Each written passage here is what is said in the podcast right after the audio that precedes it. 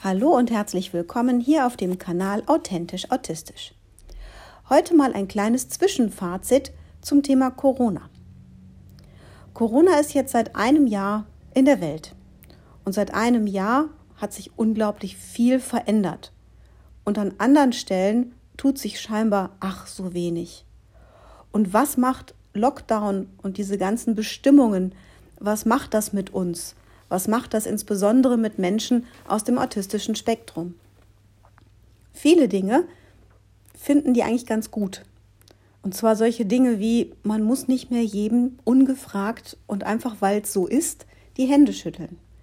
Das empfinden viele Autisten und auch viele Nicht-Autisten durchaus als ganz gut gerade so im Herbst, Winter, in der Erkältungszeit, war das vielen vorher schon nicht unbedingt recht, einfach jedem die Hände schütteln zu müssen, weil es ja angeblich ach so höflich ist. Und wenn man sich entschuldigt und sagt, ich möchte das gerade nicht, es gehen gerade diverse Krankheiten um, ich möchte mich ein bisschen schützen, wir winken uns einfach zu, das war früher dennoch nicht akzeptiert. Man wurde trotzdem angeguckt äh, wie jemand, der sich einfach gerade doch ein bisschen sehr anstellt. Und um das zu vermeiden, hat man eben doch Hände geschüttelt, auch wenn es einem dabei nicht unbedingt gut ging. Was auch als ganz nett empfunden wird, ist die Tatsache, im Lockdown zu Hause zu bleiben und somit keine Arbeits- und keine Schulwege zu haben. Häufig ist es so, dass alleine der Weg schon so viel Energie kostet, dass dann, wenn man ankommt, ja, schon die Hälfte verpufft ist und gar nicht mehr viel für den Resttag übrig geblieben ist. So empfinden viele Homeschooling oder auch Homeoffice durchaus als sehr sehr beruhigend, sehr zielführend. Man ist zu Hause, man kann eine Pause machen, wann immer man es braucht. Das Zuhause ist vermutlich, hoffentlich so eingerichtet, dass es relativ wenig Stress verursacht im Sinne von Lärm, unangenehme Gerüche, Menschen, die hereinplatzen. Man kann sich also seinen Arbeits- oder auch Schulalltag deutlich ruhiger gestalten. Man kann sich mal Pausen nehmen, man kann mal die Kamera ausschalten. Alles das ist durchaus möglich. Und es gibt in solchen Zeiten wie diesen eben keine Partys, wo man sich ständig aus irgendwelchen Einladungen herausreden muss mit irgendwelchen fadenscheinigen Aussagen. Das empfinden viele auch als sehr, sehr angenehm. Wie es aber immer so ist, kennst du einen, kennst du einen. Also es gibt genügend Autisten, die eher die negativen Dinge jetzt in den Lockdown-Geschichten sehen und erleben müssen. Solche Sachen, dass eben der Austausch fehlt, das Miteinander fehlt, man sich weniger aussprechen kann, man sich mehr alleine fühlt. Das klingt für Außenstehende manchmal ein bisschen eigenartig, denn es heißt ja immer, dass die Autisten sich eben abkapseln und am liebsten für sich alleine sind. Das stimmt auch nur bedingt. Wir merken es gerade jetzt in den Zeiten, da wo man alleine sein muss und eben nicht mehr selber, Entschuldigung, aussuchen kann, zu wem man Kontakt hat oder wen man besuchen möchte, da kommt dann eben doch ganz schnell ein Allein- oder Einsam-Gefühl auf und das ist nicht schön. Zudem permanente Angst und Sorge, die wir ja alle erleben. Wir alle sehen in den Nachrichten, was passiert, was passieren kann, was woanders passiert, was immer wieder schlimmer wird und irgendwie nicht in den Griff zu bekommen ist. Das alles schürt Ängste. Und über die kann man sich dann wiederum eben nicht austauschen, weil genau dieser Austausch dann wiederum fehlt. Es ist also wirklich ein ziemlicher Teufelskreis so sehen wir leider, dass die Angstgeschichten und auch die Depressionen, die gerne eine, eine Dazustörung darstellen können, eine Komorbidität, leider Gottes gerade auch sehr stark in der Zeit zunehmen. Ich möchte hier nochmal darauf hinweisen, dass es da anonyme und kostenfreie Telefonnummern gibt, äh, an die man sich wenden kann. Gerade bezüglich Depressionen zum Beispiel, um sich wenigstens da mal ein bisschen was von der Seele zu reden. Was eben auch für ganz viele wirklich schwierig ist, sind solche Dinge wie eben die Maskenpflicht. Das haben wir gerade zu Beginn ganz stark erlebt. Viele konnten diese Maske überhaupt nicht akzeptieren. Entweder im eigenen Gesicht, dieses Gefühl ging nicht, weil da eine Überempfindlichkeit im Gesicht ist, weil man den eigenen Atem spürt, weil alles so warm ist, weil man das Gefühl hat, nicht richtig atmen zu können.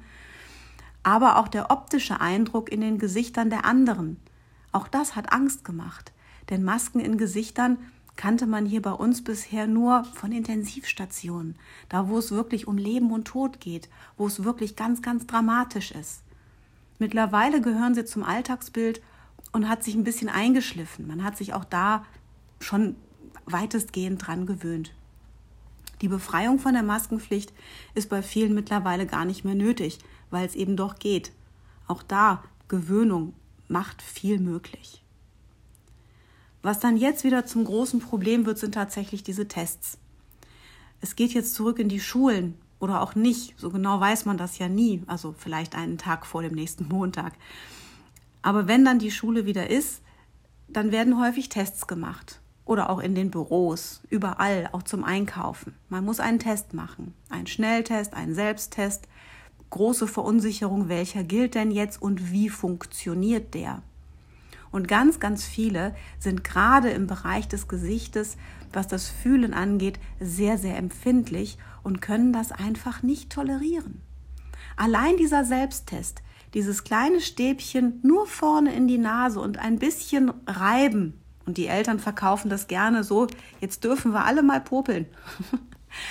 Aber es ist halt anders. Es fühlt sich anders an, es ist nicht angenehm. Viele haben nach eigener Auskunft wirklich Schmerzen. Und das darf man als Gegenüber dann bitte auch glauben. Wenn derjenige sagt, das tut mir weh, dann hilft die Aussage, nein, das tut nicht weh, nicht wirklich viel, weil demjenigen tut es aber eben weh. Und das ist ganz, ganz schwierig. Es gäbe die Möglichkeit, dann zum Beispiel auf einen Spucktest auszuweichen, der ja durchaus in den Kindergärten absolut gang und gäbe ist und auch in vielen Bundesländern in den Schulen absolut akzeptiert ist. Wir haben es hier in NRW jetzt erlebt, wenn man in Kontakt mit der Schule tritt und es dort erklärt, kann man Glück haben, dass man dort auf Verständnis stößt und die dann sagen, okay, für dieses Kind ist der Spucktest auch in Ordnung. In unserem Fall, den wir jetzt gerade hier haben, ist es ein bisschen unerfreulich, denn der Spucktest ist zwar in Ordnung, aber die Mama muss den alleine besorgen und alleine bezahlen. Und die sind gar nicht mal so preiswert. Und wenn man den dann zweimal in der Woche machen muss, geht das ganz schön ins Geld. Bisher bewegt sich die Krankenkasse noch wenig. Wir bleiben da aber dran. Denn im Sinne von Teilhabegesetzen kann das eigentlich nicht sein. Durch das Verwehren dieses Spucktestes würde man dem Kind nämlich dann die Teilhabe nehmen, an der Schule teilzunehmen. Und das kann eigentlich ja nicht Sinn der Übung sein. Da bleiben wir dran. Viel für und wider. Das gleiche auch beim Thema Homeschooling. Viele mögen das Homeschooling aus den gleichen Gründen. Es fallen eben die Schulwege weg. Man kann da die Pausen machen. Und leider Gottes hat sich da in vielen, vielen Schulen, in vielen Bundesländern noch nicht so viel getan, wie sich gefühlt vielleicht doch hätte tun können, dürfen oder müssen. Wenn wir uns umschauen, allein im europäischen Ausland und Nebenland, da läuft es vielerorts schon auch seit vielen Jahren deutlich besser. Vielleicht könnte man sich da einfach mal was abschauen. Wie machen die das? Warum geht das bei denen so problemlos? Ich denke, es zeigt sich zunehmend, dass die Schulpflicht dringend von der Präsenzpflicht abgekoppelt gehört. Ich bin für eine Schulpflicht. Ich finde es ganz, ganz wichtig, Bildung zu erlangen und Wissen zu bekommen. Aber das Ganze muss nicht zwingend in einem permanenten Präsenzunterricht stattfinden. Das hat jetzt die Corona-Geschichte deutlich bewiesen, dass es auch anders geht. Und einige der Kinder im Autismus-Spektrum haben sich deutlichst verbessert in der Zeit, wo sie in Ruhe zu Hause für sich lernen konnten. Viele haben sich auch dramatisch verschlechtert, weil die Hilfen weggebrochen sind, die Strukturen zu Hause eben nicht dieselben sind, der Unterschied Schule und Zuhause einfach nicht aufgeweicht werden konnte. Und zu Hause ist zu Hause und da kann man nicht lernen, auch nicht online, weil das wäre ja wieder Schule. Da gilt es ganz kreative Lösungen zu finden. Also wie auch bei jedem anderen auch, Corona bringt uns ganz schön in Wallung und auch ganz schön an unsere Grenzen so manches Mal. Dennoch müssen wir da einfach durch, gemeinsam mit ganz viel Kraft, ganz viel Mut und Zuversicht und auch hier wieder mit ganz viel füreinander Dasein und aufeinander aufpassen. In diesem Sinne bleibt bitte gesund und wir hören uns beim nächsten Mal. Bis dann. Tschüss.